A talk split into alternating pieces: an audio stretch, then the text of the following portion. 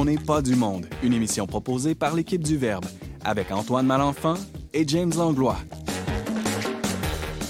Cette semaine à l'émission, Alex Deschaines apporte nuance, distinction et donne un exemple éloquent de la vertu de chasteté. Emmanuel Lamontagne propose un tour d'horizon des représentations de Saint-Joseph dans l'histoire de l'art.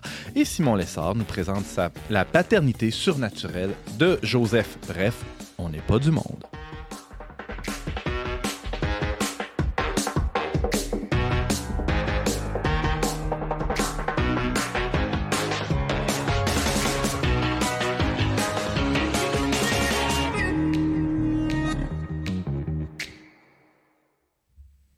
Bonjour à tous, bienvenue à votre magazine Foi et Culture. Ici Antoine Malenfant en compagnie du placide James Langlois. Bonjour James. Oui, placide comme le lac Placide. Exactement, un lac très tranquille, hein, euh, comme toi. euh, méditatif. euh, Moi, ça, c'est ce que je dégage à l'extérieur, mais à l'intérieur, c'est autre chose. hein. Ça bouille. Une Ouais, bombe. Qu'est-ce qui, qu'est-ce qui bouille ces temps-ci, James? Vas-y, on t'écoute. Euh, il bouille une émission spéciale sur Saint-Joseph. Hey, ça, ça c'est comme. Ben, Joseph, on pourrait dire qu'il était placide un peu sur les bords. Euh, je sais pas, moi, je l'ai pas connu personnellement. Ah, ouais, mais on va avoir l'occasion de le connaître c'est ce dont on a l'impression, du moins, Ouais. mais beaucoup, une grande force, une- on pourrait dire une force tranquille. Ça, c'est beau comme Mm. euh, expression. Ah, ben oui, hein, c'est toi qui as inventé ça. Non, je, non, je pense pas. Oui, alors tu as raison, James. Aujourd'hui, c'est une émission spéciale pour un peu pour clôturer l'année euh, Saint-Joseph euh, décrétée par le pape François. Mhm, tout à fait. T'es d'accord? Ben oui. Puis pour ça, ben, on a décidé de former une espèce de boys club. C'est- permis une fois de temps en temps. On a, on a le droit. Salut Simon. Allô, Antoine? Euh, toi, tu es un spécialiste de Saint-Joseph. hein? Spécialiste Saint-Joseph, spécialiste de la paternité, Ben parce ouais, que je n'ai aucun enfant, donc que euh, tu peux en parler ça- de manière euh, conceptuelle tot- générale. totalement abstraite pour que ça vous touche d'aucune manière dans votre vie. On va t'écouter avec plaisir.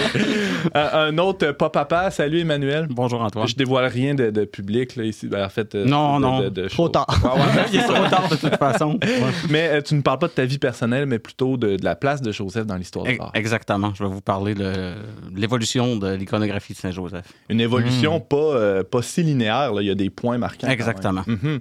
Et euh, Alex Deschaines, bonjour. Allô? Euh, tu nous parles d'une très grande vertu que, que portait euh, Joseph. Un exemple tout à fait, qui est la chasteté. Mm. Chasteté qui est un mot euh, très mal compris, je dirais. Ben ouais. Ouais, ouais. On aura l'occasion de mettre ça en lumière. On a sœur Catherine Aubin dans la régie euh, qui, qui nous disait tout à l'heure, euh, ça aurait été bien aussi d'entendre une femme parler de chasteté avec nous, mais bon, je lui ai dit, vu que c'est une émission spéciale Saint-Joseph, euh, c'est ça, pour cette Pour une fois-là. prochaine fois. Mais euh, on y reviendra, ouais, c'est ça. Il y, a, il y a- il y a plusieurs émissions encore euh, à, à enregistrer dans les prochaines semaines.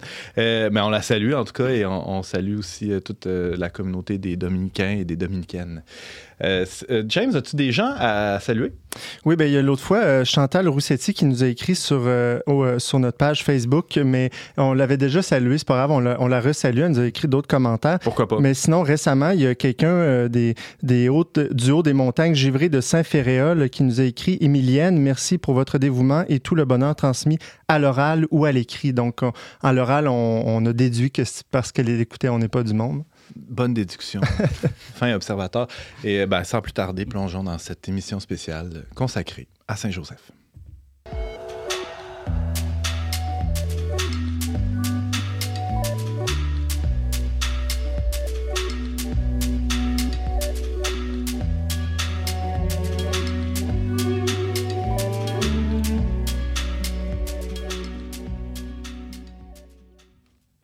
L'année Saint-Joseph tire à sa fin et le prétexte nous semblait excellent pour parler de la vertu de chasteté, souvent mal comprise.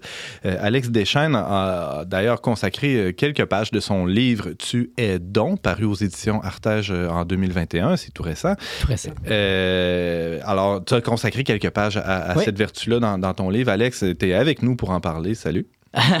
Merci de, de l'invitation, Ouais. à nouveau. Eh ben ouais, c'est toujours un plaisir de te recevoir. La chasteté, je, le- je le- je viens tout juste de le dire, on a une idée un peu tout croche Un peu, un peu assez négatif. Ouais. Je dirais que c'est pas un mot très populaire. Je, je serais très surpris qu'une marque de linge en fasse un slogan. Une marque de bobette, mettons. Là. Oui, oui, tout à fait. Et, euh, et, et même que beaucoup voient un peu comme dans la chasteté un peu un ennemi de l'amour. Ah. oui. Et, euh, mais en fait, la, la chasteté part du principe qu'en fait, le corps a un langage que le, corps exprime la relation que j'ai avec quelqu'un. Pas juste la relation entre un homme et une femme, mais vraiment toutes nos relations. Et donc, par exemple, si je croise un, un étranger, puis euh, bon, euh, je, je- je rencontre quelqu'un, habituellement, bon, là, c'est la COVID, mais habituellement, oh, je lui serre la main ou quelque chose comme ça. Je ne vais pas tout d'un coup le serrer dans mes bras. Mm. Euh, moi qui donne des conférences, si je pars une semaine en tournée, puis que j'a- j'arrive à la- de retour, à- disons à l'aéroport ou, en, ou juste à la maison, et puis mes enfants, ma- mon épouse sont tellement heureux de, de me voir, et en arrivant, je leur serre la main. Non, il y a quelque chose Ou qui le coude. ou le coude, il y a quelque chose qui n'est pas ajusté à la relation. La Ouais. relation exige que, à ce moment-là, je les, je, les, je les prenne dans mes bras et puis je vais les embrasser. Hmm. Et donc, on, on comprend souvent la, la, la chasteté de manière négative. C'est ce qu'on ne fait pas, mais c'est aussi ce qu'on fait, en fait. C'est dire en vérité la relation que j'ai avec l'autre, euh, avec mon corps. Et peut-être je rajouterais que, sur ce sujet-là, que, évidemment, que d'une culture à l'autre, Ouais. ce langage peut être différent. Une poignée de main, euh, il semblerait qu'en Chine, euh, ça se fait pas vraiment. Ou en tout cas, peut-être ça, ça évolue avec le capitalisme et tout, mais euh, ceci dit, je pense que plus le langage du corps est fort et intime, plus il dit quelque chose de précis. Si on pense à un baiser, un baiser passionné, qu'on soit algonquin, russe, chinois, euh, français, québécois, euh, Ça veut c'est dire je censé- t'aime en c'est censé, Ouais, ouais. c'est censé exprimer un amour euh, exclusif. Ouais. Simon? Ben, ce que tu dis, Alex, me fait penser que euh, j'ai des amis qui, qui ont vécu au Rwanda Mhm. qui me disaient que là-bas, c'est assez courant de voir deux hommes, deux militaires, par exemple, se promener main dans la main dans la rue en train de faire la patrouille et que c'est vu comme un geste simplement d'amitié. Exactement, ouais, voilà, voilà. Euh, mais et donc le, le, le corps exprime la relation que j'ai que j'ai avec l'autre. Mm.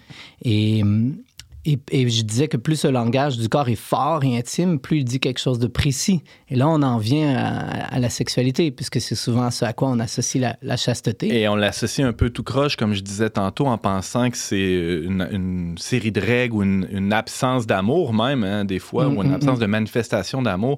Euh, commençons par euh, débroussailler tout ça. C'est Qu'est-ce que ce n'est pas, euh, Mm, mm, Alex mm. Deschaines, la chasteté? Ben, euh, J'allais faire un pont sur le fait justement que plus le langage du corps est fort et intime, euh, quel est l'amour le plus grand que je peux manifester à quelqu'un? C'est de finalement donner ma vie à cette personne. Mm. Euh, de dire je, je, je, je veux faire ma vie avec toi, je veux t'appartenir, je me donne à toi. Ce, ce don toi. mutuel, Ouais. voilà, tout à toi. Et c'est ce qu'au fond, nous désirons dans, dans l'union sexuelle. Même une féministe comme Simone de Beauvoir l'avait vu. c'est ça que l'homme et la femme aspirent dans leur corps à se donner. Et c'est ce que l'union sexuelle est, est, est censée pouvoir exprimer. Il faut bien qu'il y ait un langage du corps qui dit spécifiquement Ça. ça, voilà. Et donc, souvent, on associe ben, d'abord la chasteté à une série de noms.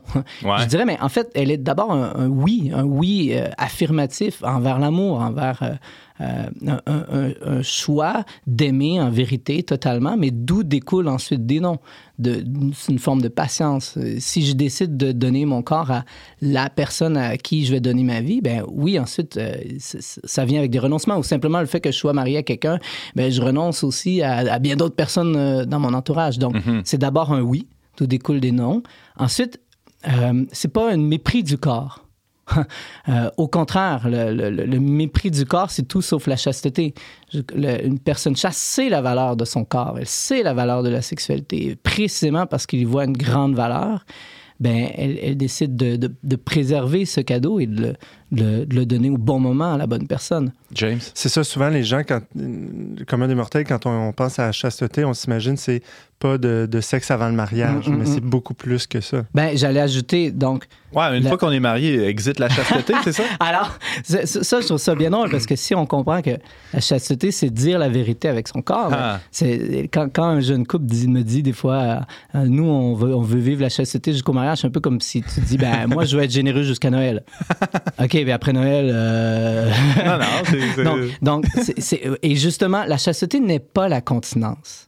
La chasteté exige des moments de continence. Mm. Et bon, par exemple, avant le mariage, mais aussi évidemment dans un couple, il y a aussi des moments où euh, la maladie, ou bien on veut éviter une naissance, puis on, on- on- on choisit de, de, de faire la- de vivre la régulation naturelle des naissances, de suivre le, le cycle de la femme. Même dans une donc- journée, il y a des, des heures y a où on, des heures on où fait pas l'amour. Ben ouais. Exactement. En, en- En ce moment, Antoine, je regarde, puis ça va très bien. Non, euh, c'est c'est très tranquille, là, Et- mais présentement, ouais. Et, et mais, mais aussi de se donner lorsque nos cœurs sont disposés, nos corps sont disposés, ça, ça- ça peut être tout à fait. L'union sexuelle peut être chaste parce qu'elle dit la vérité, Mm. voilà. Et ce n'est pas non plus la virginité, puis ça, je pense que c'est aussi Ouais. important, c'est-à-dire que je peux être vierge, mais dans mon cœur, je, je- je peux quand même avoir une, une- une vision euh, utilitariste de la sexualité. Et, et je peux euh, évidemment avoir perdu ma virginité pour différentes raisons aussi. Et, et- et- malgré tout, avoir ce cœur aujourd'hui, parce que ça commence aujourd'hui en fait, Mhm. c'est qu'une vertu se développe avec le temps aussi. Ça, Ouais. faut, faut bien le comprendre. Donc, je- Alex Deschaines n'est pas parfaitement chaste parce qu'il est marié. Non, j'ai toujours à grandir en chasteté, c'est-à-dire toujours regarder davantage en vérité mon épouse, puis à parler un amour plus grand avec mon corps. Hmm. Euh, on... C'est quoi le rapport entre la chasteté et la pureté? Tu as parlé de la virginité, mais euh, plus largement, la, la pureté, c'est quelque chose qui est de plus en plus même décrié là, par euh, certaines, euh, mou- certains mouvements féministes, même à l'intérieur de l'Église, comme étant une façon là, de, de, Ouais. de- de contenir l'autre dans une certaine case. Ou, Ben, à- pour cette raison, je ferais juste un petit peu attention à utiliser le mot Ouais. pureté à, à cause de peut-être une certaine culture euh, à laquelle c'est associé, où souvent la vision est que c'est, ce poids-là repose entièrement sur la femme. hmm. C'est à la femme parce que le- l'homme a un peu un regard de loup, ce qui est un peu absurde. Et puis, et puis, et puis je trouve ça dommage. J'ai même déjà vu une, une, euh, une publication très populaire sur la sexualité que les, les parents achetaient pour leurs jeunes et qui transmettait vraiment cette vision-là, comme c'était seulement la femme, qui de, la jeune fille qui devait se garder pure, alors que l'homme, lui, ben, euh, lui, c'est un peu un loup. Et puis, euh, Avec en arrière-fond, c'est ça l'idée que donc- tous les hommes sont de potentiels agresseurs. Et donc, ouais, voilà. Et donc, non, c'est, c'est- la pureté du cœur, c'est de, de, de, de voir l'autre tel qu'il est, de voir en l'autre une image de Dieu. Et, et- et le respect que j'ai, et, et moi-même aussi, mon propre corps, ma, ma- ma propre valeur. Et donc, ça, on a tous à la développer. D'avoir. Jésus dit. Alors, la pureté, il faut pas l'abolir non plus, parce que Jésus dit Heureux les cœurs purs, et car ils verront Dieu, c'est de voir Dieu dans le, dans le corps. Et donc, je rajouterais justement que pour moi, la chasteté, c'est ce que j'appellerais la transparence du cœur, de voir l'autre en vérité tel qu'il est, de, de voir sa valeur. Et la transparence du corps, de dire toujours la vérité avec son corps. Et donc, si la chasteté, c'est ça, pour moi, c'est évident qu'il n'y a pas d'amour véritable sans chasteté. Hmm. Et que tout le monde est appelé à ça aussi, euh, hommes et femmes. Euh, Simon. Si euh, je te suis bien, Alex, euh, de la manière que tu définis la chasteté, le bon usage du corps euh, dans- pour dire la vérité avec Mhm, son corps mhm. selon la, la relation qu'on a avec l'autre, ça veut dire que dans certains cas, être chaste, ça pourrait vouloir dire faire plus l'amour. peut-être, oui. Mais j'ai- j'aime ce que tu dis par rapport à, à- à plus l'amour et peut-être de- euh, double danger par rapport à la sexualité dans le couple. De un, de la banaliser, que ce soit un peu comme... trop souvent, des fois, ça fait un peu qu'on banalise. Aussi de pas voir l'importance de, de ce langage au sein du couple euh, Hmm. et donc de la négliger. Donc oui, je pense que c'est important que la- la- il y ait un certain rythme dans un couple de euh, négliger euh, ni d'un côté ni de l'autre, Mhm. soit en la- en l'abandonnant ou en, ou en s'y abandonnant peut-être trop, j'ai envie de dire. là, mais Si quelqu'un voulait euh, vivre là, chastement aujourd'hui, t'aurais-tu des trucs à y donner? je pense que ça commence par la prière. Mm. C'est, je pense qu'un cœur pur, euh, c'est-à-dire un cœur pur, c'est, toujours un processus, comme je disais tout à l'heure, mais Dieu veut nous donner un cœur pur. Et ce qui fait que je deviens capable de voir l'autre et de m'émerveiller de sa beauté. De m'émerveiller de la masculinité, de la féminité. Et, et ça, Dieu veut ça. Le- on est, j'ai pas à, à constamment, là, je dois cacher mon regard de toutes les, les femmes qui sont pas mon épouse, non. A a- moi, je vois beaucoup de femmes au quotidien dans ma vie, mais je suis capable. Puis des belles, hein? aussi, Euh, oui, des ben belles, ouais. Non, non, mais Mais- mais- On a une sur notre dernier numéro. Là. Ah oui, c'est vrai. Et, et plutôt, plutôt que d'avoir un regard qui veut prendre, peut-être, Ouais. se satisfaire, mais je, je, je rends grâce, je fais Mm. merci. Et, et, et même, rapidement, mon cœur, à chaque fois que je vois des, des, des femmes, des jeunes filles, ben, je dis à chaque fois, mais souvent, j'ai vraiment cet élan. Oh, j'espère que cette personne est aimée. Mm. J'ai vraiment souvent cette prière qui monte dans mon cœur. Donc, je pense qu'il faut prier pour être capable de regarder, s'émerveiller de, de la beauté euh, des uns et des autres. Je pense que Dieu veut nous donner ce regard-là. Fait que la première étape, ce serait une démarche plus spirituelle. L'intérieur. Ouais. Ouais. La deuxième?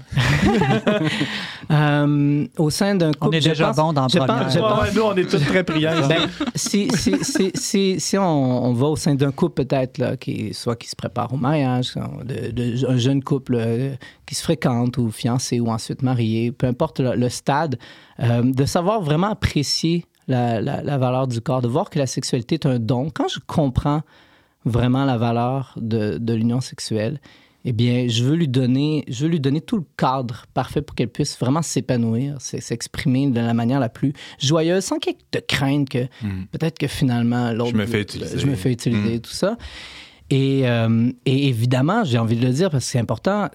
Des fois, on a tellement des belles intentions et les désirs sont forts hein, avant le mariage aussi. Là, C'est une bonne chose que ces désirs-là soient forts, donc- sinon on se marierait oui, voilà. pas. Et je ouais. pense qu'un jeune couple qui, qui, qui, qui, qui, parfois, bon, peut, euh, euh, on va dire, regretter. le- Les, des fois, les, les, les gestes vont plus loin que ce qu'on voudrait. Et puis là, on fait, Ah, mon Dieu. Et, et parfois, on peut avoir un- être dur envers soi et se dire, mon Dieu, on y arrivera jamais. Puis on n'est peut-être pas fait l'un pour l'autre. Moi, j'ai envie de dire, ben, c'est peut-être un idéal Vo- qui n'est pas, pas atteignable. Hein? Mais on dire je- ça, ouais. Mais je dirais d'abord, vo- voyez ce qui est beau. C'est beau. Dieu met des beaux désirs en Mhm. vous. Il veut, il veut- il veut- ce désir-là, est- euh, c'est un signe que vous êtes fait pour l'union. Mhm. Et puis, euh, de demander simplement, très, très simplement, pardon à Dieu, puis de nous donner euh, un langage plus juste. Mais, mais c'est quelque chose qui se fait au fil du temps. Et puis, Dieu va pouvoir de, de- de tout redresser et Ben rendre oui. beau. Oui. Un truc, Alex, que j'avais entendu de Jason Everett, que tu connais, Ouais, euh, ouais, ouais. théologien du corps euh, connu aux États-Unis. Théologien du corps, j'aime ça Je sais pas. Vas-y, continue. Non, mais bref, il disait, euh, il parlait à des jeunes fiancés, hein, à Ouais. des jeunes gars. Il disait plutôt que vous demander jusqu'où on peut aller sans péché, Ouais. il disait posez-vous plutôt la question jusqu'ù je suis prêt à aller pour aider celle que j'aime à devenir sainte. Wow. Je trouve ça très beau Ouais, comme je l'ai déjà, je l'ai déjà entendu. attitude, Je me demande euh, si je l'ai pas, je l'ai pas mis dans mon livre moi-même. oui, oui, tout à fait. C'est une autre perspective. Une autre perspective, ouais. Puis ça, c'est c'est le fun parce que tu peux continuer de penser comme ça une fois marié aussi. Ah oui, Ouais, c'est ouais. vrai. En tout cas, je, me dis, je me le dis à moi-même là, en, en te le disant. Tu sanctifies beaucoup ton épouse, Ah, c'est je ça? travaille là-dessus. En te sanctifiant d'abord, Ah, j'espère. ouais, ouais, ouais, Il y a beaucoup de monde qui sont rouges en studio Ah, il aujourd'hui. fait chaud.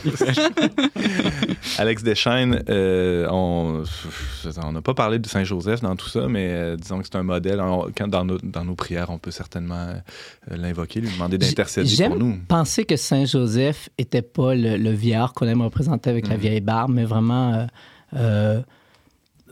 peu importe, peu importe l'âge, un homme qui n'était pas du tout exempt de désirs, mais Mhm. qui a su entièrement abandonner ses désirs à Dieu et se soumettre devant le mystère qui était Marie. Et, euh, et l'aimer au quotidien avec beaucoup de gestes de tendresse, ça, j'en doute pas. Hmm. Le lien, Antoine, c'est qu'on l'appelle le chaste gardien de la Vierge. Hmm, merci Simon, merci Alex Deschaines aussi. Euh, tu, nous, euh, tu nous parlais de chasteté et on peut euh, retrouver ce thème-là et bien d'autres dans ton livre Tu es donc, publié en 2021 chez Artege. Merci Alex, Merci beaucoup pour l'invitation. à bientôt.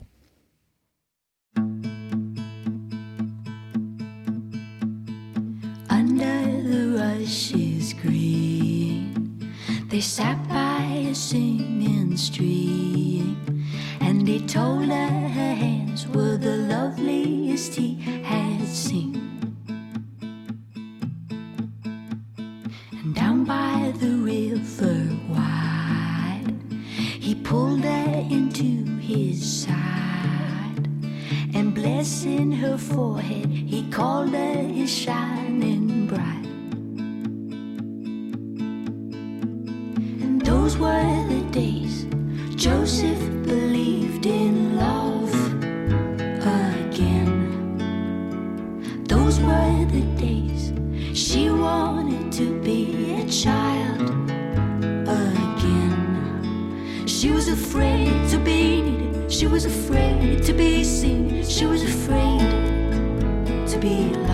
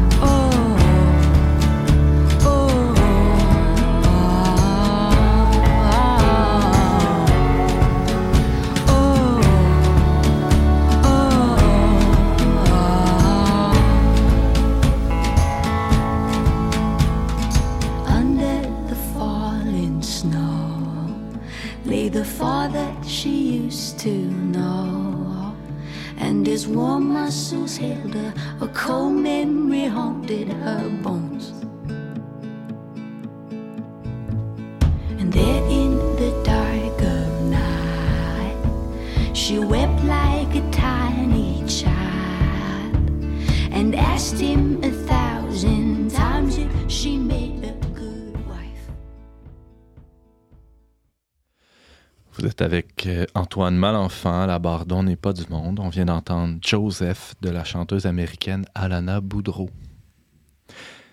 Quand il est question d'art religieux en Occident, deux figures, celle de Jésus et Marie, se démarquent et trônent avec raison sur les retables. Mais qu'en est-il du troisième membre de la Sainte Famille? Ouh, question. En cette fin d'année spéciale consacrée au Saint-Époux de la Vierge, on a eu envie de plonger dans l'histoire de la place du charpentier dans l'art avec notre collaborateur Emmanuel Lamontagne, doctorant en histoire de l'art, justement. Salut Emmanuel. Bonjour Antoine.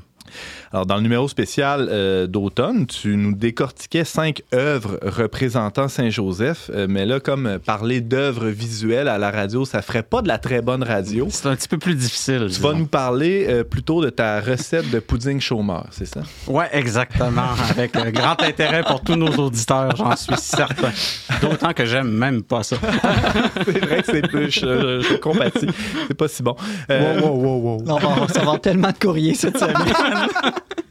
Donc, euh, envoyez vos recettes. C'est quoi Ouais. l'adresse déjà? Non, envoyez pas des recettes, envoyez des desserts, qu'on fasse une dégustation. npdm le Euh, sérieusement, Emmanuel, euh, tu vas nous parler de, de la figure de Saint-Joseph dans, dans l'histoire de l'art. On parlera pas tant d'œuvres précises, Non, non, on parlera- mais plutôt de, de comment cette figure-là a émergé. Exactement. Je vais vous parler du développement là, en fait, de la figure de Saint-Joseph dans Mhm. l'art, sans exemple précis pour que ça parle à tout le monde, justement. Parce que même si je nomme une œuvre, ça se peut que les auditeurs ne sachent pas exactement de quoi euh, on parle. Donc, on va rester dans les lignes générales. Euh, donc, euh, Joseph, ben, ce qu'on sait tous, père adoptif du Christ, conjoint de la Vierge Marie, donc grand témoin qui témoigne une grande confiance envers Dieu. Donc, comment ça se reflète tout ça dans les arts? Donc, qu'il faut dire en partant, euh, c'est que dans les premiers siècles du christianisme, Joseph est quand même peu représenté euh, dans les arts pour lui-même. Euh, il va faire partie plutôt de thèmes iconographiques autres. Donc, par exemple, la fuite en Égypte, la nativité. Donc, il n'y a pas une représentation spécifique uniquement de Joseph Il est là presque par accident. Comme un personnage un peu secondaire. J'aime pas nécessairement utiliser le terme, mais il est là pour l'histoire dans laquelle il fait partie. Il n'existe pas en lui-même. Il n'est pas ce qu'on appelle en art une figure autonome. Hmm. Euh, donc, euh, c'est à partir euh, seulement du 16e siècle, avec la contre-réforme, Ah ouais? que euh, la figure de Joseph va vraiment être représentée comme un personnage qui va être euh, entièrement autonome, donc pour lui-même. Donc, un Joseph seul, en dehors de la nativité ou en dehors de la fuite euh, en Égypte. Emmanuel, avant de voir pourquoi Ouais. il est apparu à ce moment-là, Ouais. ça serait intéressant de voir, selon toi, pourquoi il était pas là euh, pendant Ouais. tous ces siècles-là Ben, avant. En fait, c'est que euh, Joseph, si on se met dans la figure d'un, de- dans, dans- dans la peau d'un païen euh, de- de- du début du christianisme, il est pas intéressant. C'est plate à dire, là, mais il est pas intéressant parce que c'est un gars bien ordinaire. Hmm. Il a pas fait de trucs spectaculaires. Il a pas combattu un dragon comme un Saint-Georges, ou il chassait pas les serpents comme un Saint-Amable, simplement en se promenant dans les, dans, dans les villages. Donc, il, il est un C'était pas un homme dieu comme le Non, Christ exactement. non plus, que- qui Donc- pourrait rappeler des mythologies. mythologie Ouais. gréco-romaine Mm. où on a des héros euh, comme euh, du Hercule, là, par exemple, là, qui va se battre contre des monstres. Joseph, il est pas là, pas en tout. C'est un gars bien ordinaire qui travaille, qui fait son petit truc, euh, et puis qui est qui fait ce que Dieu lui demande de faire. c'est intéressant parce que c'est ça, je trouve, aujourd'hui qu'on aime le plus dans Saint-Joseph, le fait qu'il soit ordinaire, dans une époque où on rappelle que tout le monde, même le monde ordinaire, comme toi puis moi, on est appelé à la sainteté. Exactement, mm. exactement. Mais la perspective est vraiment pas la même au début euh, du christianisme parce qu'on part d'un milieu où justement c'est le héros qui devient qu'à être déifié dans, dans, les mythologies euh, gréco-romaines. donc, c'est avec la contre-réforme seulement que Joseph apparaît parce qu'il y a une foi plus rationnelle qui va se mettre en place à ce moment-là. James? Mais même dans l'iconographie orientale, il n'y avait pas Saint-Joseph? Saint-Joseph, il est presque absent dans l'iconographie ah orientale. Euh, même encore aujourd'hui. Ah ouais. C'est pas quelque chose qui est fréquent d'avoir un. Si on prend par exemple un. Ben ça, c'est sauf erreur, j'y vais vraiment de mémoire, mais un grand peintre comme Roublev, euh, qui est très connu, un peintre iconographe russe, de mémoire, n'a pas fait de Saint-Joseph. Mm. pour lui-même. Ouais, ouais, ouais, parce il va être présent dans, des, nativités ou des choses comme ça. Mm. Mais en même temps, c'est intéressant parce que moi, je dis que c'est pas nécessairement un progrès que de représenter Joseph toute seule, parce qu'il me semble que le mystère de Dieu, la Trinité, c'est que, que Dieu est relation, et de représenter chaque personnage biblique, chaque saint, en tant qu'il est lié aux autres, je trouve ça très beau aussi. Ben, je pense pas qu'il faut le voir comme un progrès non plus, mais comme le, développement euh, pictural qui va s'associer au développement d'une dévotion envers un saint en particulier. Euh, donc, on va vouloir Joseph pour Joseph parce qu'il devient justement un modèle intéressant de, sainteté à partir du... Ben, enfin, il était avant, mais ça, devient plus présent mhm. dans, l'Église euh, à partir euh, de, ce moment-là. Alors arrive la contre-réforme, on sent le besoin de, le présenter justement aux fidèles comme un, comme un modèle euh, à suivre. comment, pourquoi ça se passe, cette, cette petite révolution-là dans la, dans la représentation de, Joseph Oui, ben c'est ça exactement. Donc là, il devient plus important au niveau théologique en tant que, en tant que lui-même. Donc picturalement, il y a une demande qui va être euh, de, représentation euh, dans l'art, ce qui fait qu'on va développer euh, un modèle iconographique. Donc, un modèle iconographique, qu'est-ce que c'est? Ben, c'est tout simplement un, code, c'est un langage visuel qui dit que pour reconnaître facilement mm. telle ou telle figure, bon, on représente généralement de telle façon. Donc, dans le cas de Joseph, un homme d'âge mûr qui va souvent être représenté avec un lys blanc. pourquoi le lys blanc? Parce que c'est tout simplement un symbole de pureté. Donc, ça rappelle la chasteté qu'on parlait dans la chronique juste avant mm-hmm. avec, euh, avec euh, Alex. Euh, donc, c'est la même chose pour tous les saints. Hein. Il va y avoir des codes différents selon, selon chaque saint. Ouais dans l'Église latine, tout ça quand même accompagné d'une très grande liberté artistique. Euh, c'est-à-dire qu'aujourd'hui, si ça te tente de peindre Saint-Joseph, tu peux le mettre en jeans avec une chemise à carreaux, mm-hmm. mais dans les traits quand même d'un homme d'âge mûr avec son lys probablement. Pour être sûr que tout le monde reconnaisse. Qu'on reconnaisse le Saint-Joseph. C'est toi ça, en jeans. Exactement. J'ai le look Joseph moderne aujourd'hui, chemise à carreaux avec... T'as juste oublié ton lys, mais ouais, ben, prochaine fois. Euh, je peux prendre la plante. Emmanuel Lamontagne, euh, bon, il y a différentes euh, variations dans la présentation de Joseph. Bon, le, lys, la barbe, tout ça. Euh, mais quand même, il y a, disons, des mises en scène qui, sont, euh, qui, sont, qui varient quand même pas mal. C'est ça, exactement. Donc, il va y avoir différentes manières de représenter Joseph qui, vont, qui vont être en fait à venir selon qu'est-ce qu'on veut représenter dans les récits de, de, la vie de, de Joseph. Donc, les sources sont simplement la Bible, évidemment. Dans les évangiles, on parle de, Joseph, euh, mais aussi euh, divers euh, récits apocryphes et hagiographiques. Donc, ils vont changer. Les sources vont changer selon qu'est-ce qu'on veut représenter comme épisode de, Joseph. Donc, si on y va dans l'ordre. Oui, principalement, il est représenté comment? Il est représenté comment? Donc, il y a tout d'abord la représentation du songe de Joseph. Euh, donc ça, ça vient de Matthieu, chapitre 1, verset 18 à 25. Donc c'est le texte qui introduit Joseph dans l'histoire euh, chrétienne.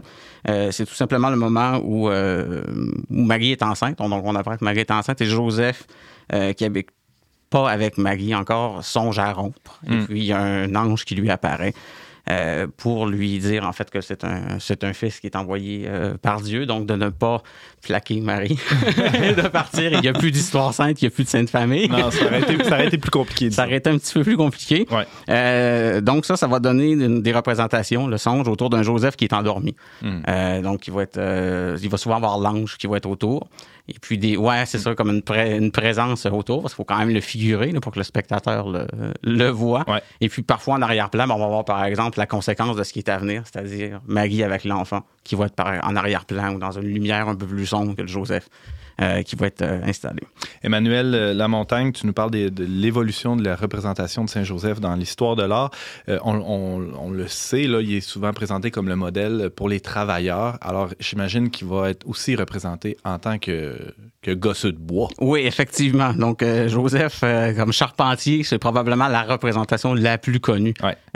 de, de- de Joseph. Ce qui vient, encore une fois, de l'évangile de, de Saint Matthieu, mais aussi de textes apocryphes, euh, qui sont le proto-évangile de Jacques et l'histoire de l'enfance de Jésus, ou l'évangile de pseudo du pseudo-Thomas.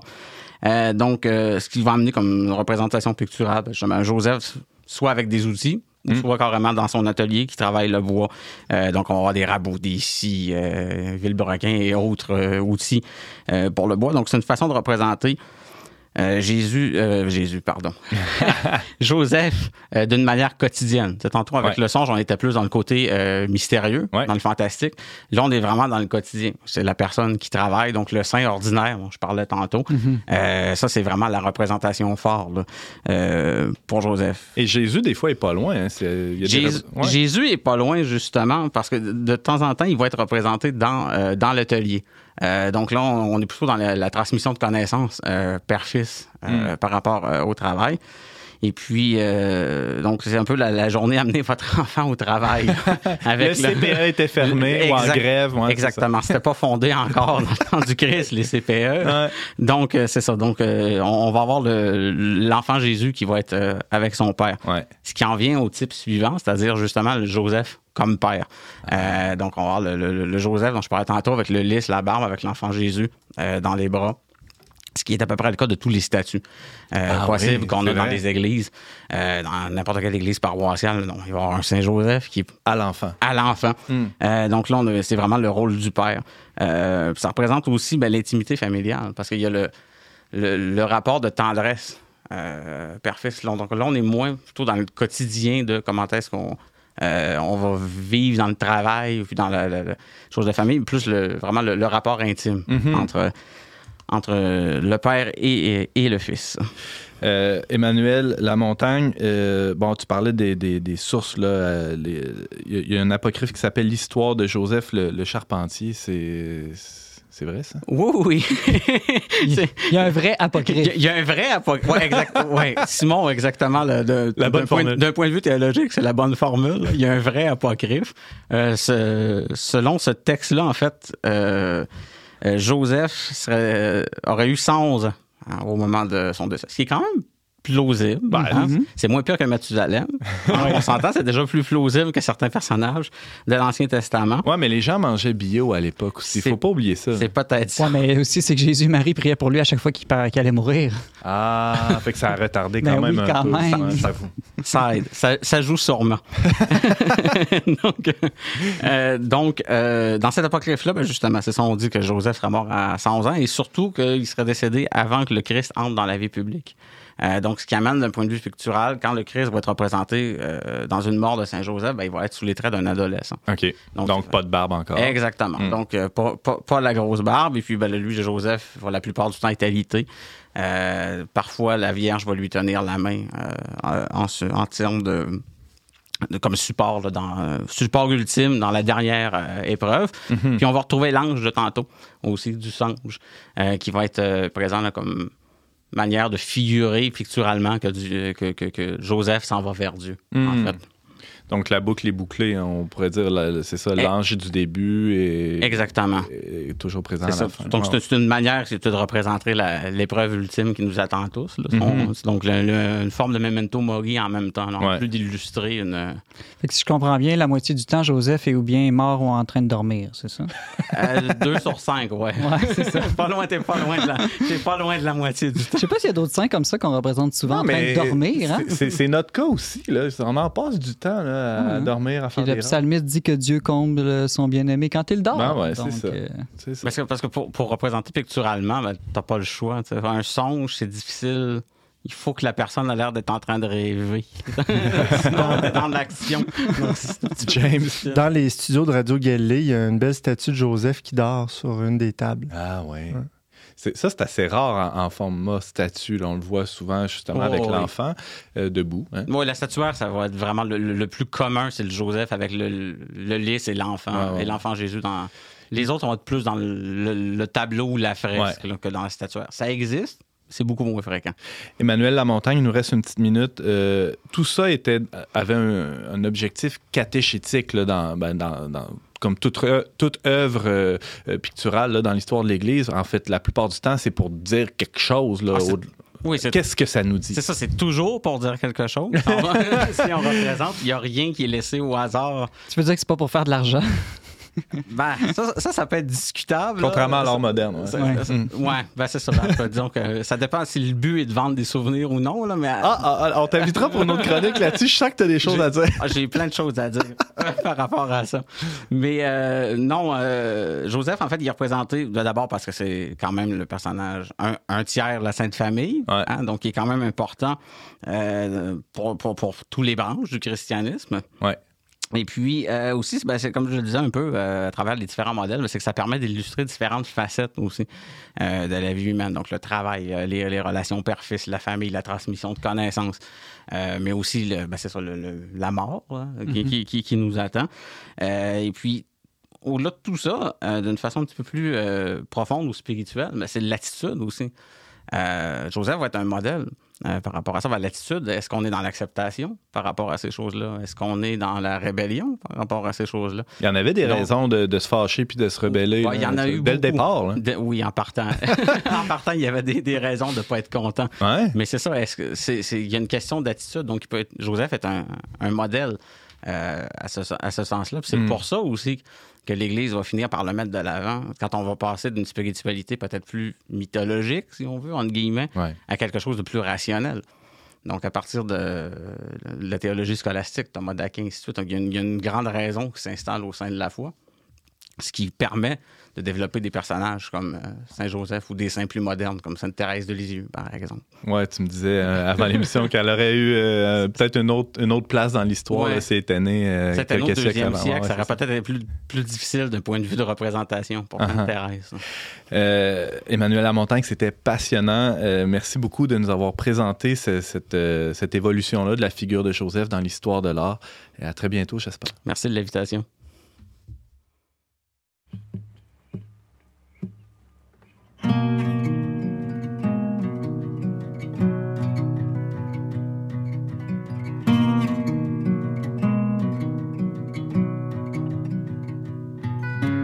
We spent the night at St. Joseph's, shaking and shivering in fever.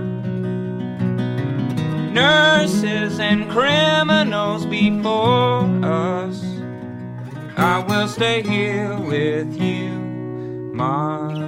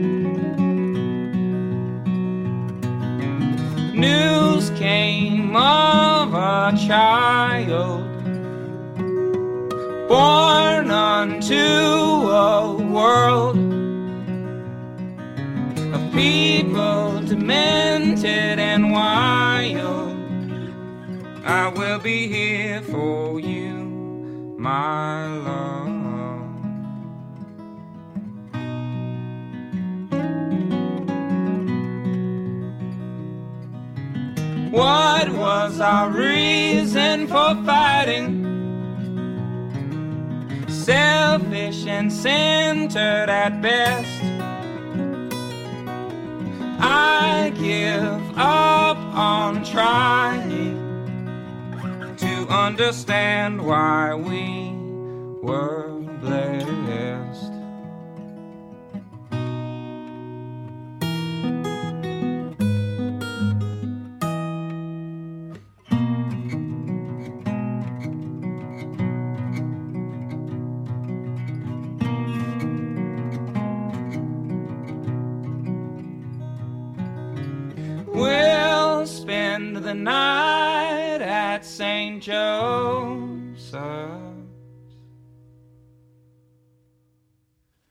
C'est toujours Antoine Malenfant au micro d'On n'est pas du monde. On vient d'entendre la pièce Saint Joseph's des Avett Brothers.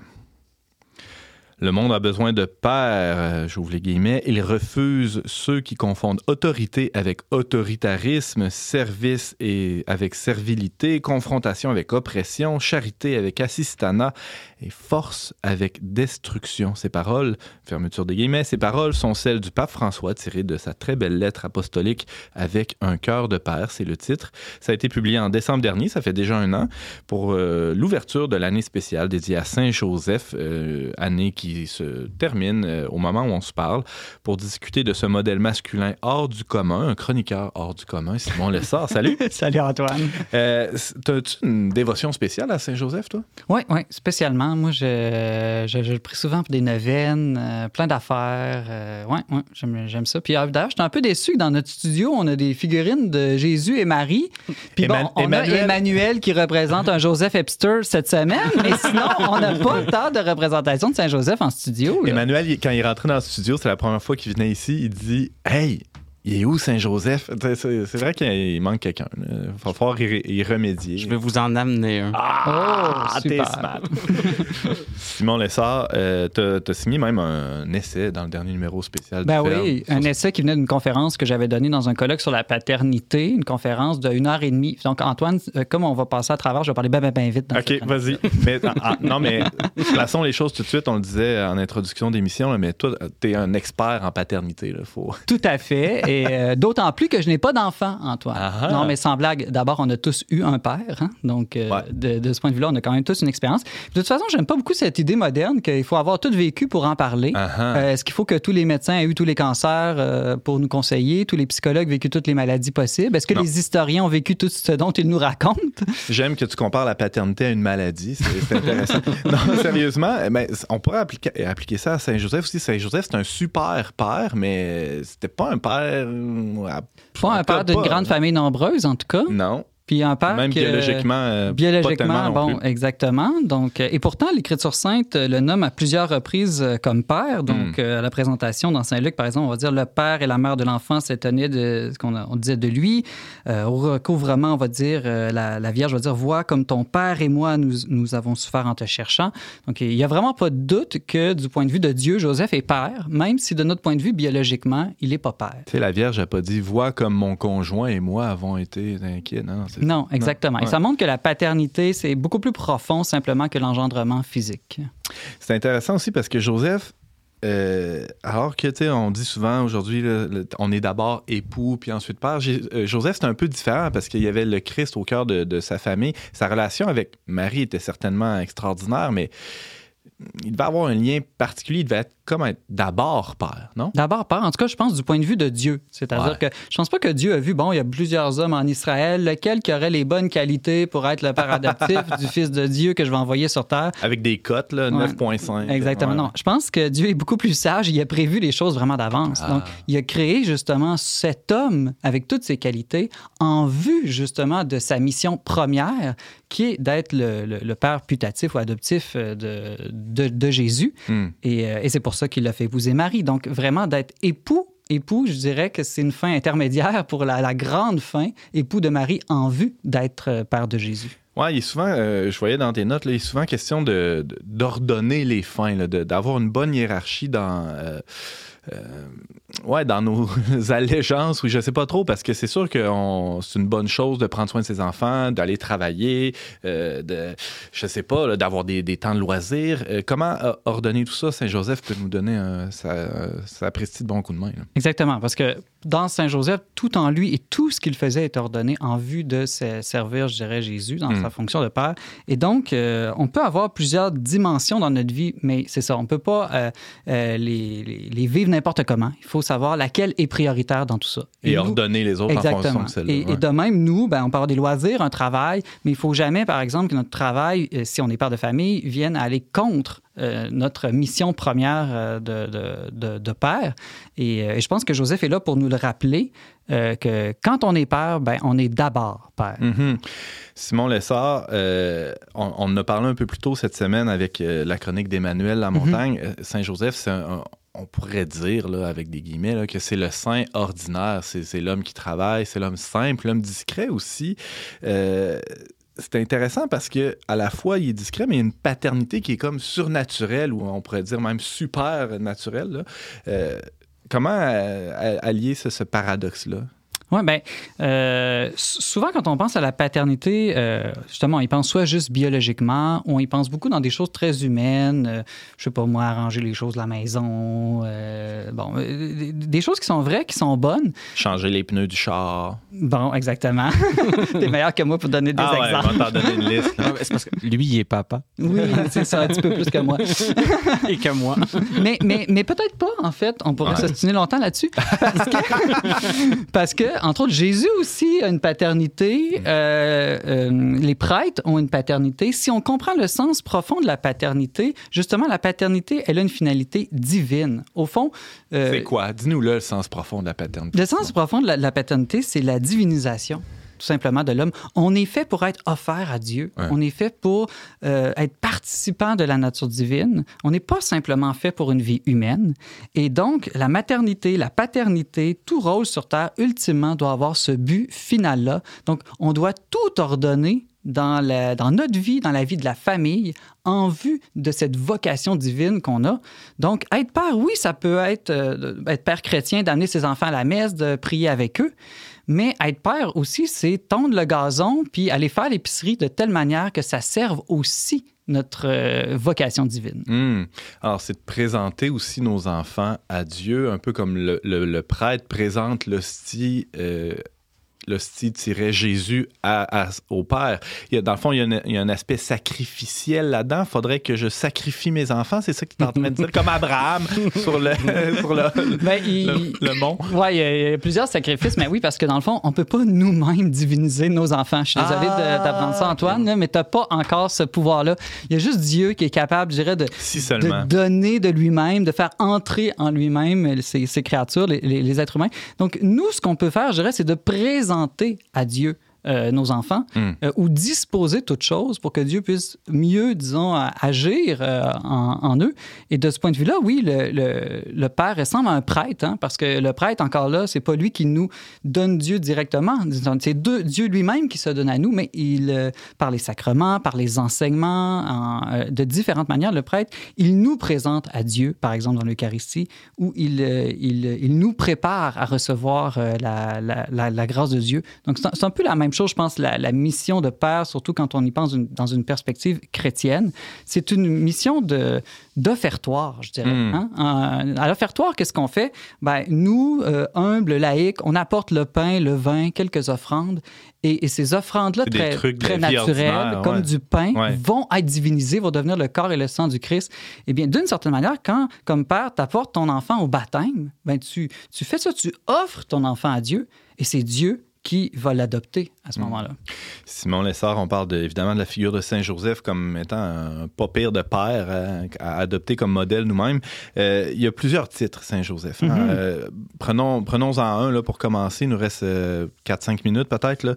Euh, il est chef de la Sainte Famille. C'est, c'est un, mot qui, passe moins bien. Chef, hein. Chef, ça veut dire tête. Là. Ouais. Euh, mais- C'était le boss, là. c'est ça que tu veux dire. Ouais, mais en même temps, il y a, tout- il y a différentes manières d'être chef.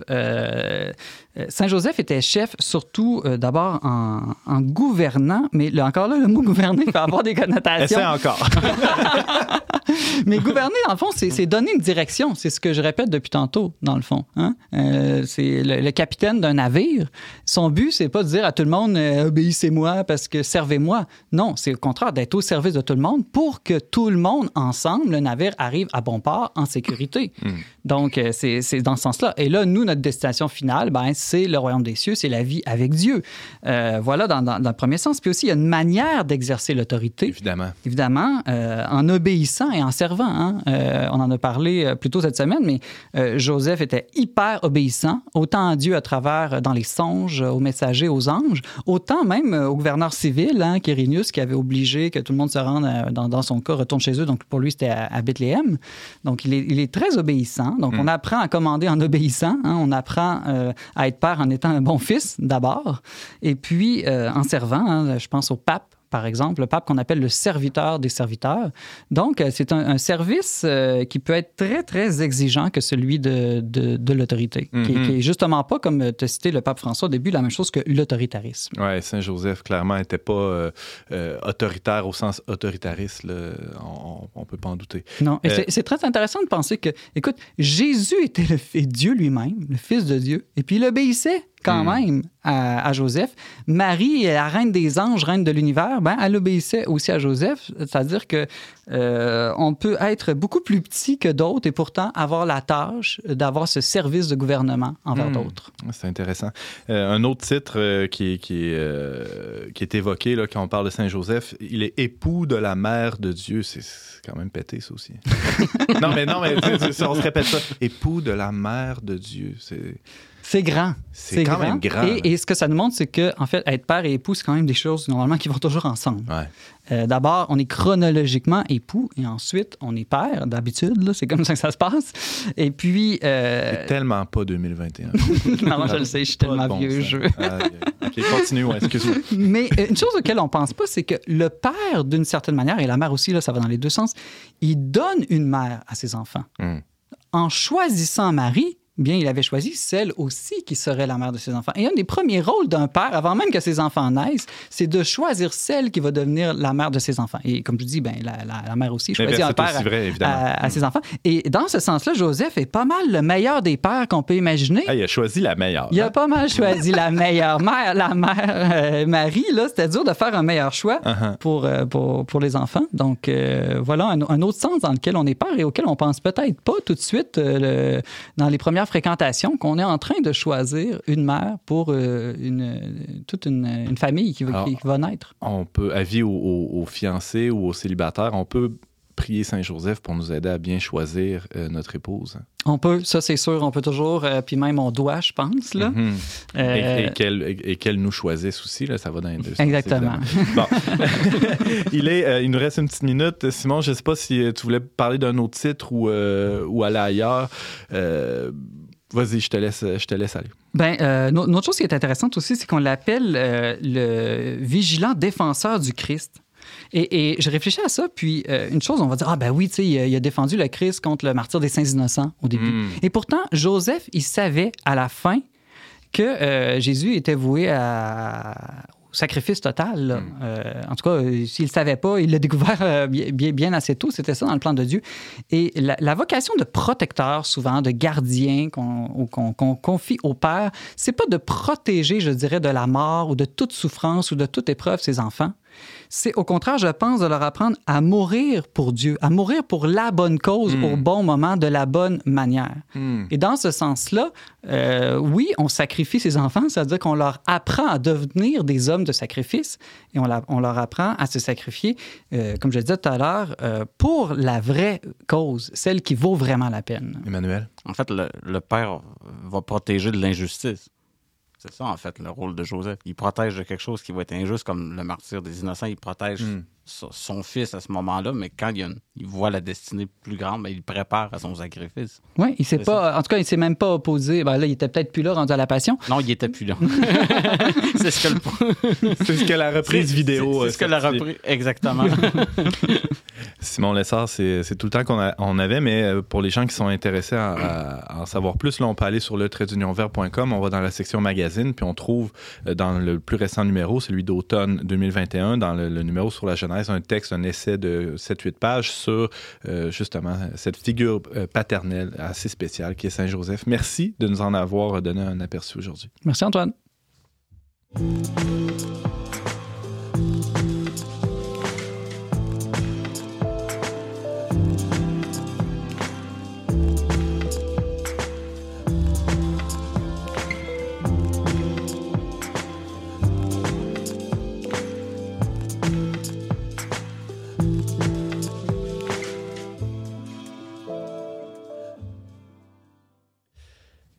C'est tout pour cette semaine, mais avant de se laisser, suggestion culturelle de nos invités chroniqueurs. Emmanuel, qu'est-ce que tu as à nous mettre sous la dent?